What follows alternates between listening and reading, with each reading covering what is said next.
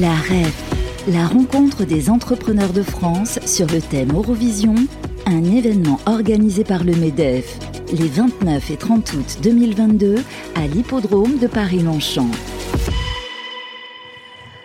Ravis euh, d'être toujours à la REF avec vous. Évidemment, on vous fait vivre euh, tous les événements, tous les débats euh, sur notre plateau, sur notre antenne. Sylvain Lévy-Valency, évidemment, est avec moi. Comment ça va?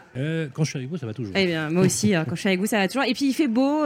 voilà, on a des, des très bons intervenants. Et justement, on en a un avec nous sur le plateau, Anthony Pérez. Bonjour. Bonjour. Directeur général du groupe Alci, créé en, en 2000 euh, un groupe qui a 22 ans. Alors, euh, ce groupe construit des locaux d'entreprise euh, dans le souci du respect de l'ergonomie du poste de travail, ainsi que des logements dont la préoccupation est le bien-être des futurs résidents. Absolument. Donc en fait, vous pensez avant tout au bien-être avant la construction. Ah, on s'est dit, il faut partir d'une... comment dire Quand on prend un logement, quel est le, besoin évident? Il faut être bien dedans. faut être bien dedans, exactement. Il faut avoir un, cadre qui soit agréable. On a, dans une de nos toutes premières plaquettes, on avait écrit euh, On vous a regardé travailler et on a imaginé l'immeuble qui allait autour. Quand on a commencé à faire du logement, on a fait un peu la même chose. On n'a pas voulu le regarder en disant Qu'est-ce qu'on peut construire sur cette parcelle? On s'est dit De quoi les futurs habitants de ce quartier, de cet immeuble, vont avoir envie? Qu'est-ce qui, vont, euh, qu'est-ce qui va les amener à nous faire confiance pour construire euh, leur résidence principale. On s'est posé la même question à propos des, comment dire, avec les chefs d'entreprise, en se mm. disant, un chef d'entreprise, pour que son entreprise se développe, euh, de quoi il a besoin? Qu'est-ce que ses salariés vont, vont, souhaiter? Ce qui est un peu singulier dans notre, dans notre parcours, c'est qu'on est parti de l'immobilier d'entreprise on n'a pas euh, nombre des promoteurs, enfin 80-90% de la, de la, production immobilière, ah c'est du logement. Ah Tout à fait. Bah, nous, on est, on est parti, on s'est dit, nous, on va faire la partie. Vous avez, euh, les 10% euh, l'immobilier d'entreprise. Vous avez commencé par le tertiaire et, Exactement. et vous, arrivez On a commencé par les locaux PME, PMI à une époque où c'était c'était pas très fréquent, les parcs d'activité, c'était pas si fréquent. Si vous étiez une PME, vous aviez pas beaucoup de, de choix qui s'offraient à vous. Soit vous louiez des bâtiments, il y en avait beaucoup en Ile-de-France, peu en région soit euh, vous partiez dans l'aventure d'acheter un terrain, de déposer un permis de construire, de construire, et puis euh, advienne que pourra. On est parti avec une logique de dire en fait ce qui existe dans les copropriétés en matière de logement en copropriété euh, verticale, nous on va faire des copropriétés horizontales, dans lesquelles les PME, les entreprises, mais quand on dit des PME, ça peut être des filiales de, grands groupes. Hein. on a installé plusieurs entités du groupe NJ dans nos, dans nos programmes ah par exemple. Euh, mais on a installé euh, des gens qui, étaient, qui ont été successful. On a installé une entreprise euh, qui est le numéro 1 numéro un mondial de la brosse à mascara. J'ai appris cette occasion qu'il fallait dire brosse à mascara et pas balai à mascara. Ah bon, d'accord. Voilà. Je savais même pas la différence, je connaissais même pas. moi non plus, mais j'ai compris quand j'ai dit balai, quand j'ai dit balai à mascara, on m'a dit non, c'est une brosse. Brosse à mascara, d'accord. Bon. Et, et, en fait, ce, métier est l'occasion de rencontres sur des, comment dire, avec des process industriels, avec des projets, avec des entreprises qui sont absolument, absolument passionnants. Et donc en fait, on, a, euh, on, est parti de cette, logique-là en se disant, bah, nous, on va proposer des solutions que nos clients vont pouvoir acheter ou louer. Et donc on est parti des locaux d'activité, on est passé ensuite euh, au niveau de la partie entrepôt, on a construit des entrepôts, on a réalisé un peu plus de 150 000 m2 en zone portuaire du Havre, mm. on a cru au développement de, comment dire, des, nouvelles infrastructures du port du Havre à un moment où il y avait peu d'entrepôts. avec Prologis, on était Aujourd'hui, deux seuls. Hein, Aujourd'hui, ils y sont tous. Mais à l'époque, nous, on y est un peu C'est comme un Montreuil ou à Pantin, hein, une époque, personne ne voulait y aller. C'est pareil, c'est pareil. Les, les, les, modes ont changé. Mm. Euh, et nous, à l'époque, on a senti cette tendance. On s'est dit, c'est pas normal qu'au Havre, avec de telles infrastructures portuaires, il n'y ait pas des infrastructures derrière pour, euh, pour, pour, assumer la rupture de charge. C'est-à-dire qu'on pas, euh, on passe à ce moment-là du, du mode conteneur au mode camion il y avait, il y avait un ratio d'entrepôts rapporté au trafic conteneur qui était largement insuffisant, enfin largement inférieur pardon, au, port du Nord-Europe. Donc euh, on est parti dans cette, dans cette logique-là. Et euh, on a fait 150 000 m2 qu'on a commercialisé et qu'on a loué euh, avec, qui appartiennent aujourd'hui à, EW Europe hmm. et qui est un de nos, clients historiques. Et on, a, on a développé comme ça. On a ensuite, on s'est développé ensuite sur les bureaux, des locaux d'activité, puis l'entrepôt, on est passé vers les bureaux. Et puis, dans toute la France ou dans des zones particulières? Non, dans principalement les, les, grandes métropoles françaises. D'accord. On a conscient qu'il y avait une limite à notre exercice entre les 10, 15 et les 85 il y avait une limite à l'exercice, c'est que sur les immeubles mixtes, autant on pouvait demander aux promoteurs de, de logements de faire les bureaux, autant quand il y avait un ensemble mixte, le promoteur de bureau, on lui demande jamais de faire les logements. Tout à fait, S'il fait que des bureaux, il fera que du bureau et voilà. Donc nous on s'est dit ok. Ça vous a pénalisé en fait. Ça nous a embêté. Oui. Et tout quand on a un truc qui nous embête, on a On dit, faut le faire. Quoi. Et on s'est dit on va le faire. Et puis quelque part, on, a, on, on avait déjà identifié l'évolution des tendances, les problématiques de densité de la ville urbaine, de mixité des usages. Euh, une ville, c'est pas. euh, moi, petit, j'ai joué à un truc qui s'appelait SimCity. Vous savez, la carte oui, de la oui, ville oui. était découpée en petits carrés. Et puis, dans un carré, vous mettiez soit du commerce, soit du logement, soit de l'industrie, Mm, mm. soit des infrastructures. Euh, la ville, c'est pas ça. Non. La ville, c'est pas C'est une mixité. C'est une mixité. Et, euh, Et alors, 70% de la ville est constituée de logements. Mais bien sûr. 70%. Et, et on n'a pas. Rares sont ceux qui ont envie d'habiter au bord d'un trottoir devant du stationnement. Bah, on a plutôt envie, quand on rentre chez soi, de pouvoir trouver des services de proximité, de pouvoir trouver des commerces, de pas être obligé de prendre une voiture pour Mm. aller euh, ou les transports en commun pour aller me conf- consulter un De professionnel de, l'espace, santé. du verre et de l'air. Mais bien sûr. Mais oui. Et encore plus euh, depuis euh, les confinements. Et je pense que les confinements Ouais. font de vous un, acteur encore plus grand, un acteur global du développement de la ville. euh, parce que vous parliez tout à l'heure du confort, d'être bien chez soi. Et ça, ça a frappé les Français, euh, surtout depuis les Ouais. confinements. En fait, faut être bien chez soi. Il faut Avant, être bien on- chez soi et le bien chez soi, c'est pas. Alors, c'est effectivement les, les, les quatre murs euh, autour de soi. C'est également l'extérieur. Tout à fait. Euh, J'ai une petite anecdote sur le sujet. La première opération qu'on lance, euh, de logement qu'on lance juste après le premier confinement de- du printemps 2020, les cinq premiers appartements qu'on vend sont cinq rez-de-jardin avec un jardin. Hmm. Je peux vous dire que Ah, la même chose ouais, un ouais. an avant, c'était Ouais. les cinq derniers Ah oui, appartements que vous oui, vendiez. bien sûr. Donc, euh, donc ça, Ouais. c'est un, un symbole, euh, certainement parce qu'on avait fait les plus beaux jardins qui soient. Oui, Mais peut-être pas a- que. C'est vrai que le, Euh. le confinement a, a- a fait en sorte que les gens ont, pris- Ouais. ont- ont fait connaissance avec leur lieu d'habitation. Exactement. Parce qu'avant, euh, le lieu d'habitation était un lieu de transit. Je parle surtout dans les grandes zones tendues. On arrive le matin, on repart le soir.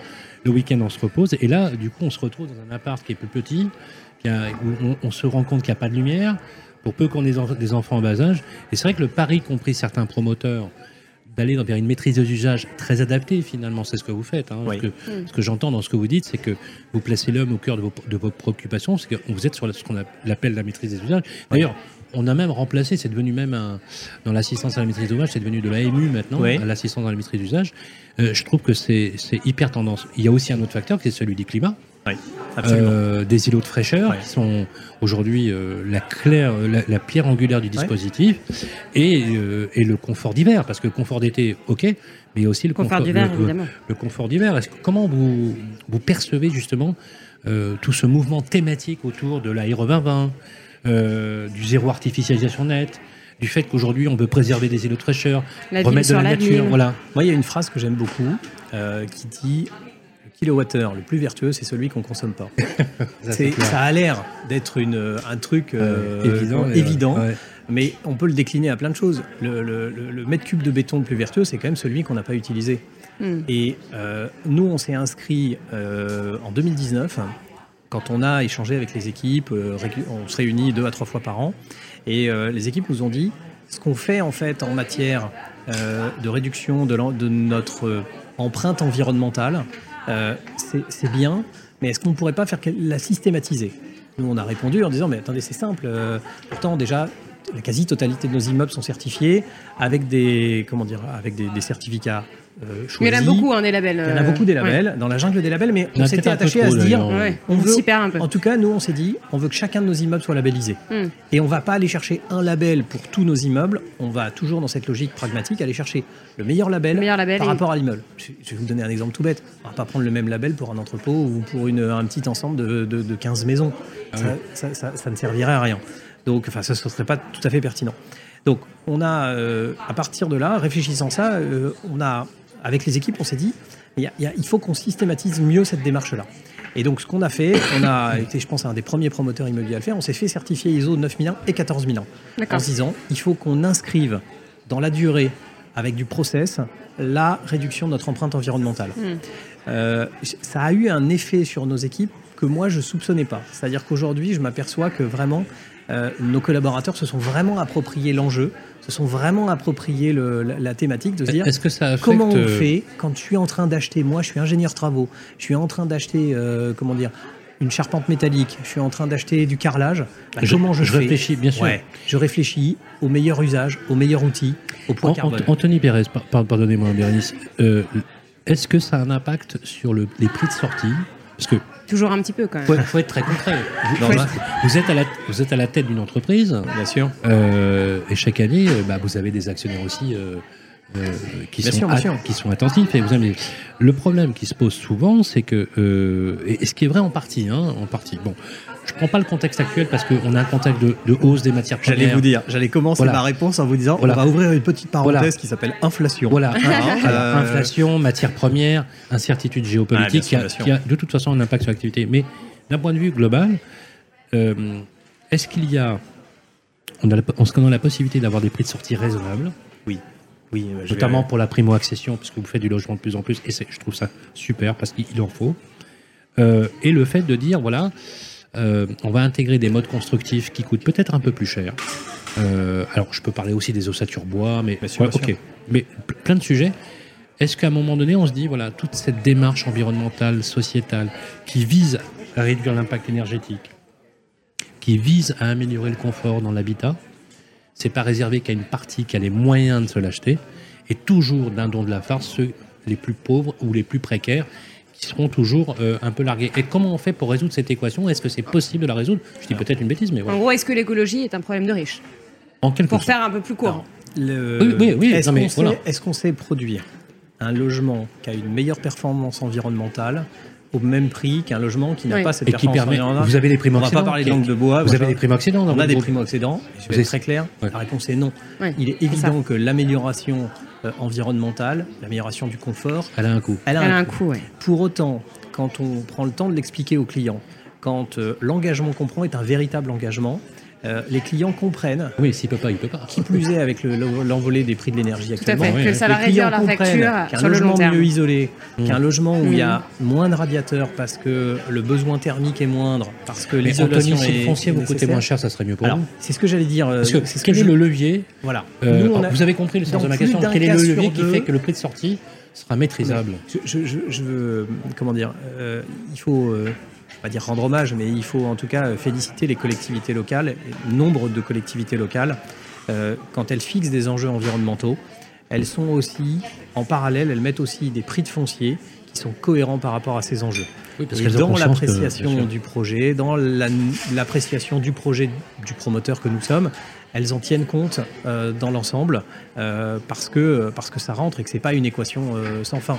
Donc il y a à la fois le coût d'usage que nos clients intègrent de plus en plus, il y a également le fait que l'aménageur, dans cette logique-là, peut nous donner euh, comment dire, une marge de manœuvre sur le prix du foncier. Elle peut aussi nous donner une marge de manœuvre sur un truc qui lui coûte rien, qui même lui rapporte, c'est-à-dire sur la densité. Il est évident que si sur le même terrain, je peux faire 60 logements au lieu d'en faire 50, il est évident que je vais mieux amortir le prix du Mm. terrain, je vais faire plus de mètres carrés, donc je vais pouvoir le vendre un peu sûr. moins cher. Euh, mais cet enjeu de, de sobriété, il est, il est fondamental. Et je voulais revenir sur ce que vous on évoquait à l'instant sur la, la mixité des usages. La mixité des usages, c'est un super, c'est un moyen extraordinaire d'être sobre. Je vais vous donner un truc tout bête. Lorsque vous prenez des logements et des bureaux, ils n'utilisent pas les parkings en même temps. Donc, comme ils n'utilisent pas les parkings en même temps, si vous arrivez à mutualiser les usages, à vendre des places de parking avec une servitude d'usage, alors à ce moment-là, vous faites moins de places de parking pour un même immeuble donné. On l'a fait sur certains immeubles, on le fait sur, sur, pas sur tous les immeubles, parce que tous les PLU, tous les règlements de ZAC ne le permettent pas, mais, et tous les acquéreurs ne le souhaitent pas non plus.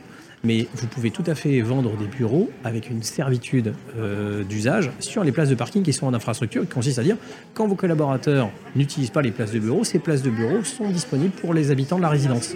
Ça marche très bien. Avec un peu d'intelligence, avec un peu de techno euh, sur euh, la gestion des accès, le nombre de places réservées, qui est dans l'immeuble, qui ne l'est pas, qui a des droits de stationnement, ça, marche très bien. Donc là, la, et la, te- la technologie peut venir aussi au service de la sobriété ce qui renforce le fait que effectivement nous pourquoi on a voulu euh, je dirais euh, regrouper les compétences à la fois et d'immobilier d'entreprise et d'immobilier résidentiel, c'est pour être capable de proposer aux collectivités locales et à nos clients, euh, au sens très global du terme, des immeubles mixtes, des immeubles dans lesquels on va trouver. Que représente aujourd'hui le logement. dans le, dans le portefeuille de- d'Alci Ah, c'est un- c'est une petite moitié à peu près. C'est Ah oui, quand même. globalement- Donc ouais, ouais, 50% c'est- tertiaire, 50% ouais, 40 45, 55. Oui, donc oui, la part logement a pris. Ouais, ouais. euh, Donc vous êtes vraiment un promoteur global, hein. c'est intéressant. Ouais, hein. c'est- Produisez du logement, du retail, du, du, C'est du exactement commerce, de la logistique. Je, Ah trouve ouais. ça, je trouve ça top parce que du coup, vous pouvez avoir. Euh, c'est intéressant parce que vous pouvez avoir une friche foncière en disant Ah, bah, là, je vais mettre les bureaux. Les parkings ça. vont servir les gars Ah qui ouais. sont à côté. Ouais. Puis il y aura des commerces comme ça, ils, ils éviteront de prendre leur voiture. Enfin, Et la, la- la mutualisation, c'est Ouais, je trouve ça c'est- une, solution. Ça va plaire aux euh, élus, ça, ça plaît aux Ouais, élus. bien sûr, bien sûr. On a, euh, on est une, une de nos autres particularités, c'est qu'on est, on est présent à la Réunion. On fait environ 30% de notre activité à la Réunion. Alors quand vous voulez, avec Bérénice, on va à la Réunion. Bah, écoutez, avec plaisir, une on fera, émission une émission spéciale. Hein euh, Avec grand plaisir. Voilà, avec Moi, ça me Alban ça me ferait très plaisir de vous accueillir. Ça me ferait très plaisir de vous accueillir là-bas sur une de nos, sur sur une de nos résidences pour vous Ah. montrer ce qu'on a fait. Avec grand Eh avec grand ouais. plaisir. Merci infiniment, Anthony Pérez, d'être venu euh, sur le plateau nous parler du Merci groupe euh, accueil. LCI. Merci infiniment. À bientôt.